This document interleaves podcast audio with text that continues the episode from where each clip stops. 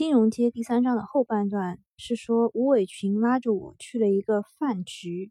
这个饭局呢，里面有两个老板，一个叫张总，一个叫严总。他们说自己是做私募的。再往下问呢，张总说是做 PE 的，其实他们是担保公司和小贷公司。说的不好听一点呢，就是放高利贷的。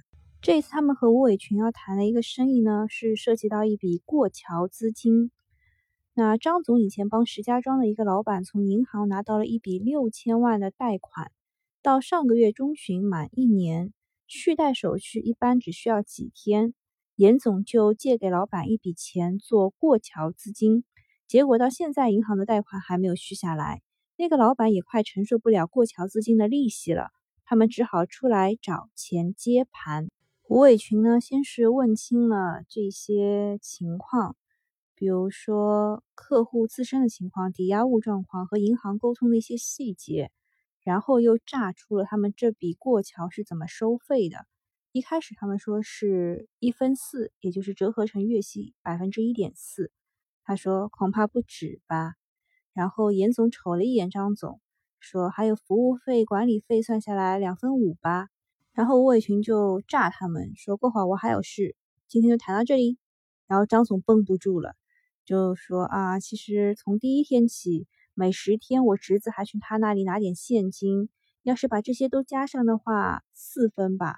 也就是说，月息百分之四就是高利贷啊。然后魏群又分析了一下他们的抵押物，抵押物还可以，八千平方米的会所，每年还有上百万的盈利。那吴伟群就答应说，如果严总这边有好项目，顺便借这个项目超募一些资金，可以给你们。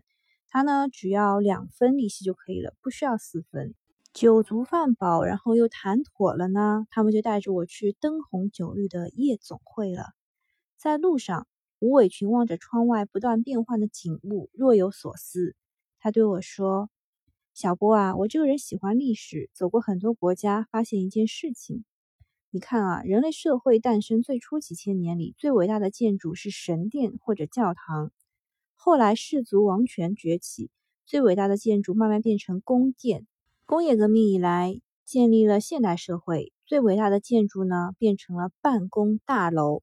以前人们去神殿或者是宫殿拜上帝或皇帝，求的是一句话，无论是圣谕还是圣谕，都是影响人的生活的。那现在人去办公大楼里去拜什么呢？去拜银行、保险、证券公司这些金融机构，只求一张纸。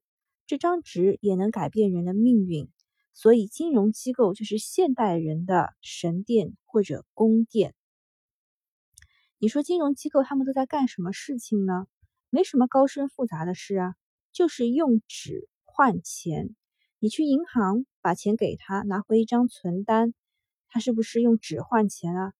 你去保险公司把钱给他，拿回一张保单，他是不是用纸换钱啊？你去证券公司、信托公司买了他们的股票、债券、信托计划，是不是拿个确认书就拿走了你的钱呢？然后他告诉了我一个六字真言，他说：“如果你悟透了，就能够领先同龄人五年甚至十年。”这六字真言是：钱是纸，纸是钱。接着就是喝酒、唱歌、公主、小姐，反正喝断片了也忘记了。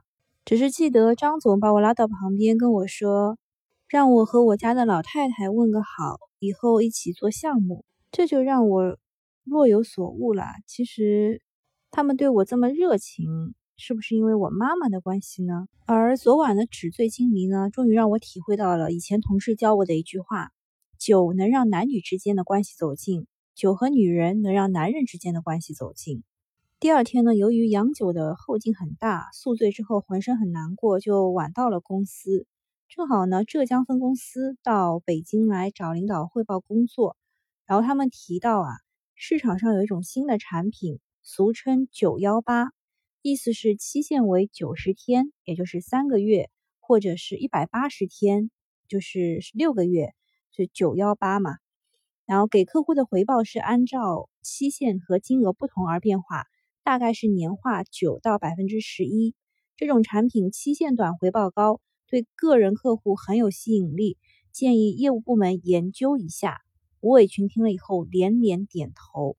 这个就让我想起了三幺五的时候，有一个叫七幺四高炮。那七幺四指的是七天或者十四天的借款，然后高炮指的是有呃，就是各种利息嘛，比如说什么砍头息，就是你比如说借一千五，到手只有一千零五十，百分之三十的利息就先被他们收掉了，叫砍头息。然后逾期的费用也非常高，可能会比你自己借款的费用还要高。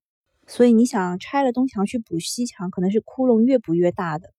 说回这个九幺八，那九幺八的募集资金能力肯定是很强的，因为它正好迎合了现在市场上的客户心理。但是杜叔叔明确表态，他说不支持这个产品，需要非常强大的流动性管理能力，很可能短期内涌入大笔的资金，而往往仓促之间根本来不及寻找项目，而且市场上也根本没有这么短期限的项目可以。匹配，这就必然产生短贷长投的问题，或者是资金空转的问题。无论哪一种情况，产生的潜在风险都很大。因此呢，建议慎重考虑，暂时搁置。但是啊，其实吴伟群对这件事情是非常的感兴趣的。大家的发言呢，也分了两派。最懂得领导心思的项目二部呢，是摆出了非干不可的架势。易山哥呢，就是和稀泥。他说，就是限制规模的话，可以考虑先暂时试一试。那么财务部的人呢，也比较谨慎，说这个虽然会对募集工作产生较大的推动作用，但是产生的现金流入很难预测。一旦大起大落，动态管理的财务压力会比较大，而且一旦形成资金池，将触碰到监管的红线。第三章就到这里啦，下次再见。